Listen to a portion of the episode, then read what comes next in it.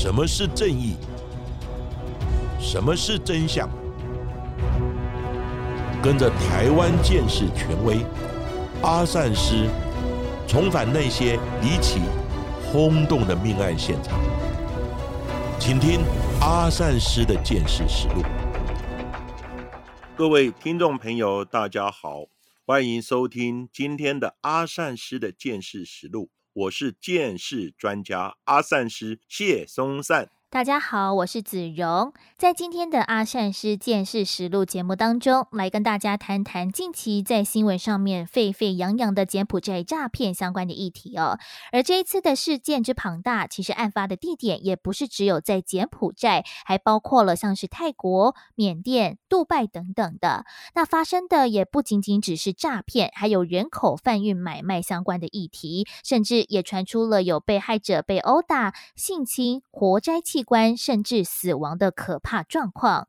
而这一次事件会大爆发，引起媒体大概有半个多月以来的大篇幅报道，其实是因为有一名知名的 YouTuber 叫做好棒 Bump，他亲自来到了柬埔寨来参与了营救的行动，并且将整个过程拍成影片放在网络上面，也踢爆了整个的犯罪产业链，也让外界质疑说台湾的政府和外交部的态度消极，无法提供受困国人协助，因此也引起网友还有各家新闻媒体的关。注也让整个的庞大诈骗事件曝光。不过，早在好几年前，国人被引诱到外国工作，进而被限制行动，被迫从事非法工作的状况早就已经发生。但我们可能认为这只是零星的个案，没有多加重视，也助长了这个诈骗的扩增。再加上了近几年来的新冠肺炎疫情的影响，也让整体的诈骗生态大大的改变。到底这一次的柬埔寨诈骗事件是如何发生？为什么会如此受到关注？到底台湾的政府能不能给予海外国人协助呢？阿善石是的，以前我们常说台湾前烟角木，台语就是台湾吉因卡棒。那个时候，台湾号称亚洲四小龙之首。当时许多东南亚的国家，包括中国、菲律宾、越南、印尼等等，就开放民众到台湾来工作。当时也就是所谓的外劳。随着各国经济的起飞，人民所得也逐渐增加。台湾已经失去了经济强国的优势，人民所得也不如一些国家，像日本、韩国、新加坡等等。因此，在低薪的情况之下，大家为了能迅速的赚到钱，所以呢，开始就有国人或是学生出国到附近的国家，像纽澳等国来打工赚钱。形成所谓的台老，让人不胜感慨。而台湾之前也是诈骗的王国，但是因为国内的警方呢抓得紧，所以呢歹徒慢慢的就把机房呢以及人员移到国外躲避查缉，相对的也把诈骗的手法还有技术等教导传播到国外，所以呢才导致柬埔寨等国在博弈产业失色之后。就开始了诈骗的工作，在缺乏相关的诈骗人才之下，才利用各种方法诱拐各国的人到柬埔寨或是缅甸来从事诈骗的工作，甚至以控制他们的行动，逼迫他们进行诈骗或是卖淫等工作。遇有不从或绩效不彰者，就予以殴打、电击、凌虐，甚至于转卖到他处或活摘器官等。手段非常的残暴，那这一次的事件其实就是犯罪集团透过网络发布真财的讯息，或是主动传讯息给被害者，询问有意愿出国工作，在高薪和外国工作机会的诱惑之下，被害者被诱骗出国，但是在落地之后却被没收护照，限制人身自由。或是被卖到诈骗基地从事非自愿或是非法的工作，如果业绩没有达标，或是不配合工作，还有可能被转卖到其他的诈骗集团。最惨的情况是，可能认为他已经没有产值，会被活摘器官进行买卖。像是最近积极在各大媒体分享自身受骗经验的雨堂小姐，她用本名接受采访，就是要大家有所警惕。他除了提醒大家要小心外国真财的讯息之外，也在幸运回国之后加入了救援的行动，希望不要再有人被骗了。雨堂回顾当时被骗的经验，他说。他原本是一名芳疗师，但之前就加入很多外国打工或是征财相关的脸书社团。某一天，有人主动传讯息给他，说可以提供很多不同的打工机会，包括游戏客服、线上博弈客服，或是赌场的荷官之类。除了薪资待遇不错之外，吃住还很便宜，甚至于附送来回的机票。听到那么好的机会，再加上中介的人详细介绍工作的环境和待遇，也让雨堂不疑有他，就踏上了这一条令他终身难忘的柬埔寨之旅。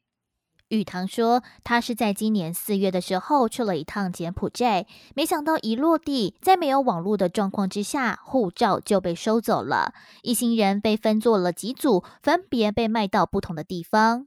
宇堂当时是被分配到了西港的中国城凯博园区工作，在他的办公室之内摆放了上百台的电脑，要求他们从事诈骗的工作。那工作的时候，也会有主管拿着电击棒在后面紧盯着，如果不认真、不服从，或者是想要逃跑，都有可能被殴打或者是被电击。看到了这样子的状况，还有不如预期的工作，也让雨堂马上就萌生了想要逃跑的念头。不过，到底该怎么逃跑呢？因为园区内外几乎都有二十四小时的人员监控，其实要逃真的非常的不容易。所以雨堂就趁着工作机会，多拿了一张网路卡，偷偷的传讯息给西港省长来求救。再加上后续也跟移民局打好关系之后，他才顺利脱身，结束他大概一周的柬埔寨惊魂之旅。不过，可能有人很好奇，为什么要直接找上省长？那当地的警方不能够提供协助吗？而根据美国国务院在七月份所发表的一份二零二二年的人口贩运报告，在柬埔寨的部分也被指控说，警察还有其他的官员合谋来默认西港等地这一些网络诈骗运作的存在。如果有人企图要逃跑或向警察求救，那警察甚至还会向集团来通风报信，把人抓回园区。后续警方也可以换来钱或者是性服务的一些贿赂，这也是诈骗集团还有人蛇集团可以如此猖狂的原因之一，也根据逃出来的受害者表示，其实，在园区内工作的人不仅仅只有来自台湾，而最大宗还是来自中国，也有来自马来西亚、新加坡、泰国、越南、孟加拉和印度等国的受害者。所以，这是一起全球性的诈骗、人口贩运的案件，影响还有受害的程度都让人难以想象。因为台湾和柬埔寨并没有邦交，加上柬埔寨受到中国的影响，所以呢，他尽可能与台湾保持距离。所以在柬埔寨是完全没有台湾官方的办事处或是联系的窗口。大部分的被害者都会转向靠近金边驻越南胡志明市台北经济文化办事处来请求协助。根据胡志明市。办事处统计的数据显示，从今年六月二十一日到八月十日为止，共收到了两百二十二名台湾民众陈情，在柬埔寨工作受到限制人身自由的投诉。不过，台湾的受害人数可能还远高于官方掌握的数字。内政部警政署推估，至今大约还有上千名的台湾人。在柬埔寨、缅甸等处被控制拘禁，目前人员仍是下落不明。但是说到为什么这一次的事件是以柬埔寨这个国家为据点，其实也是跟疫情有关的。这一次诈骗的大本营，也就是柬埔寨的西港。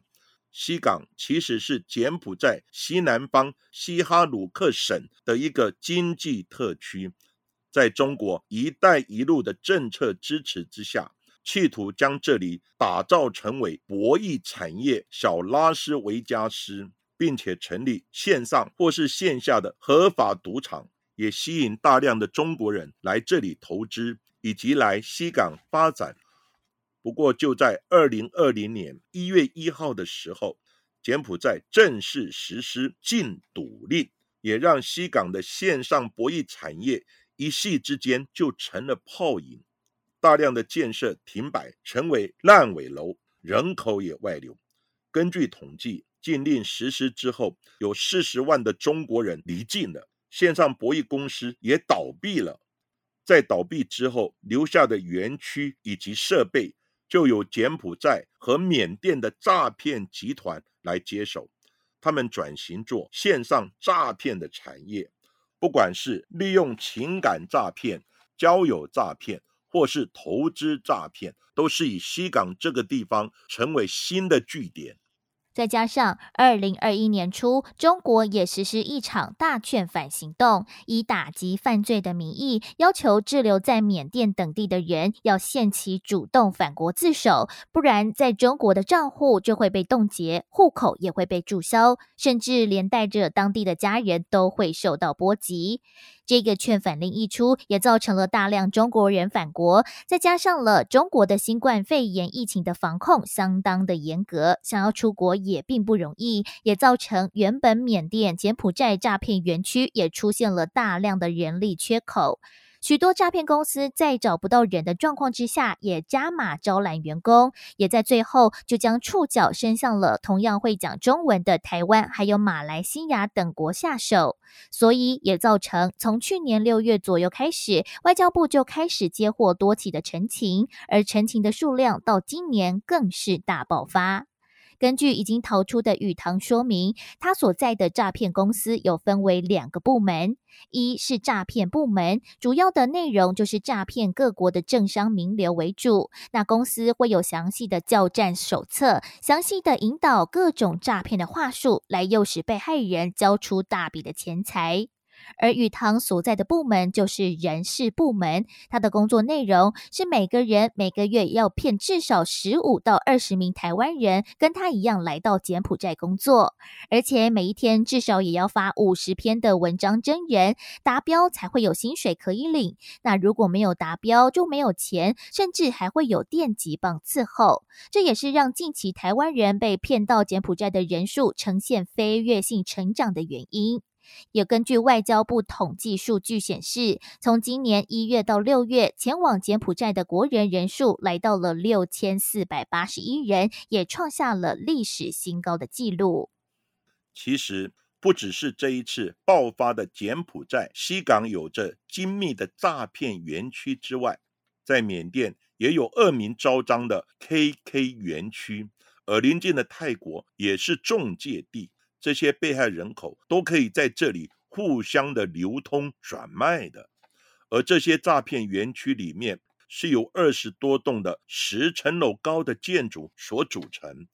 外观看似非常普通的商业大楼，但是园区被高耸的围墙还有带刺的铁丝网，也有人在园区门口或是建筑外来看守，人只要进去就几乎出不来。在园区里面也有餐厅、诊所、理发店或是 KTV 等各种设施，但是大部分只开放给园区正式的职员使用。先前我们有提到，受骗或是受困的被害者不只有台湾人，还包括其他像马来西亚、新加坡、孟加拉、印度等国民。为了要营救这些受困的被害者。一个由新加坡被诈骗的幸存者，在二零二一年六月成立了全球反诈骗组织，叫 GASO，G-A-S-O，先后向台湾跟马来西亚的执法部门提供相关诈骗的情报，又派人亲自到当地救出了许多被害者。不过，GASO 也表示，每个国家救援的难度不同，其中泰国。越南和马来西亚在柬埔寨有大使馆施压，要营救受害者相对容易。但是台湾和柬埔寨并没有邦交关系，也让救援的行动难度大大的提升。在事件爆发之后，台湾的执法单位也明显感受到了压力。警政署刑事局在八月十七号宣布成立专案小组，也在国内清查台湾的旅馆、日租套房，也逮捕了二十四人，并救出了三十一名的被害者。刑事局又连续多天到桃园国际机场，在柬埔寨航班报到的柜台附近举起提防诈骗的标语，并且主动接触往柬埔寨的旅客，劝诫要想清楚。尽管这些举动有些许的劝退成效，但是还是没有办法阻止每天大概还是有一百二十到一百三十人飞往柬埔寨。到底这些旅客是去观光旅游，还是有正当的工作，还是被骗到了诈骗园区来从事非法的工作呢？这一点我们也不得而知。不过，在台湾的诈骗产业链的背后，还有庞大的黑帮支援。在台湾的人蛇集团，大部分都是有黑帮背景的。对他们而言，他们做的根本就是无本生意。只要能将人顺利的送出国，他们就可以获得丰厚的贩运分润。所以，黑帮也想方设法的诱骗、紧盯，为了就是要将人顺利的送出。而在台湾的人蛇集团的业务范围，包括了上网刊登职缺、工作的媒合面试、签约、说服父母，甚至是帮忙协助办护照，还有新冠肺炎的 PCR 检测等等，堪称是一条龙的服务。甚至在机场，还会有人全程紧盯报道的流程，让被害者难以脱身，也形成了一个台湾人卖台湾人的悲剧。在这么庞大的诈骗和人口贩运的事件之中，台湾政府又扮演了什么角色呢？也因为台湾的外交处境非常的困难，所以呢，在这一次的事件当中，很难透过驻外使馆的管道来及时提供被害者协助。而刑事警察局国际刑警科的科长李央吉，他也出面痛斥人口贩运是天理不容。国际刑警科也利用各种方式来做预防宣导和人口访查的工作，包括提醒有到柬埔寨工作的家人，如果发现工作者有任何异常的讯息，要及时跟警方报案来处理。若知道自己是要从事非法的勾当时，也希望透过访查达到贺阻的效果。李央吉科长说：“其实国际刑警科在海外打击诈骗有多年，人口贩运案件也办了不少。但是这一次是他从事刑事工作二十多年，第一次看到有如此大的规模。单一破获的个案就卖了有八十二名的国人，这些都是被骗出去的。上个月还有从事水电工程的一家六口。”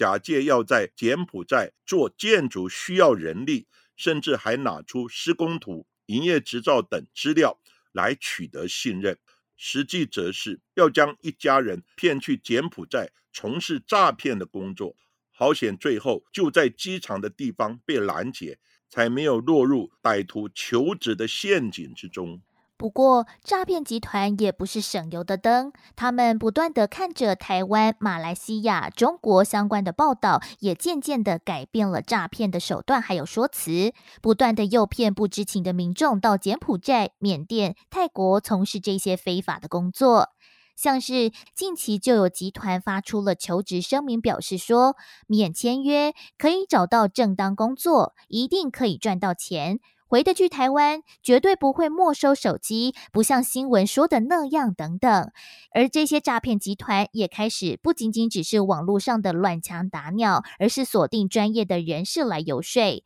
包括了像是一些表演工作者、水电工人或者是律师等等。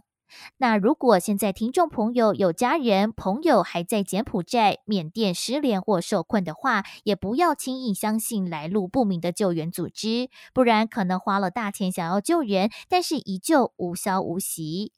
而近期诈骗集团更是食髓知味，知道家属愿意花更多的钱来赎人，所以这些被称为赎款的赔付的款项就越来越高。原本是只要几千块美金就能赎回人，但是现在更是加码到了要三万或五万美元不等。而且诈骗集团也发现，台湾人付钱付得非常的干脆，所以赔付的价码甚至是中国人还有马来西亚人的三倍以上，这也产生了新形态的二次诈骗手法。总之，如果近期有接获海外求职相关的讯息，或者是本来就想要到海外工作的朋友们，不管工作的地点在哪里，一定要多加的小心，留意查证喽。本次柬埔寨诈骗集团的事件会炸锅，主要是经过媒体的大幅报道，引起了国内以及全世界的瞩目，而且作案的手法也从单纯的诈骗、控制、殴打、凌虐，到随机掳人，甚至以贩卖器官等，而且受害的国家遍及中国、香港、澳门。越南、新加坡、马来西亚、孟加拉、印度以及台湾等国，原来只是零星的个案，最后导致后来报案的人越来越多。但是因为我国推动南向政策，所以还是有一些国人在柬埔寨以及缅甸等国真的从事合法正当的生意，所以常常让人难以区分他是商人。还是诈骗集团，还是诈骗的被害人。虽然我国在东南亚的一些国家设有办事处以及驻外的调查官，但是因为我国跟柬埔寨以及缅甸等国并无邦交，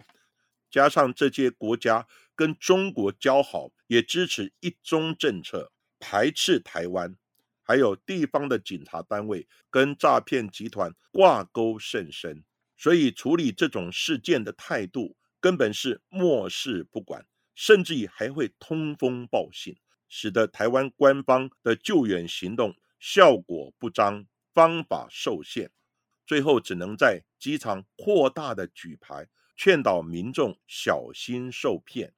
但是并没有强制力禁止民众前往柬埔寨。也让媒体报道说，政府并无有效的强力作为。后来，被害民众只能靠在地的台商或是黑道的关系，以及国际救援组织跟民意代表的协助，在付钱赎人的方式之下，才让一些被骗的民众返台，并且陆续揭发更多的悲惨内幕。经过警方的调查以及被害民众提供的线索，才发现整体犯罪集团是一条龙的犯罪模式。从上游的宣导找对象，到中途的监控运送到机场，以及到达目的地机场的接送控制，一直进入到诈骗园区的监控，还有凌虐等行为，都是产业链的结构。所以，国内的警方在救援行动受限之后，不得不从国内可以查缉的源头，也就是诈骗组织源头开始强力的取缔。当然，也及时救援了一些等待送往国外的被骗民众，而且发现这种诱骗的组织大多跟黑帮都有关。当然，也瓦解了一些犯罪集团，减少民众的被害。但是已经被拐骗或者绑架到国外的被害人，仍然有很多人等待救援组织以及热心的台商等来积极的救援。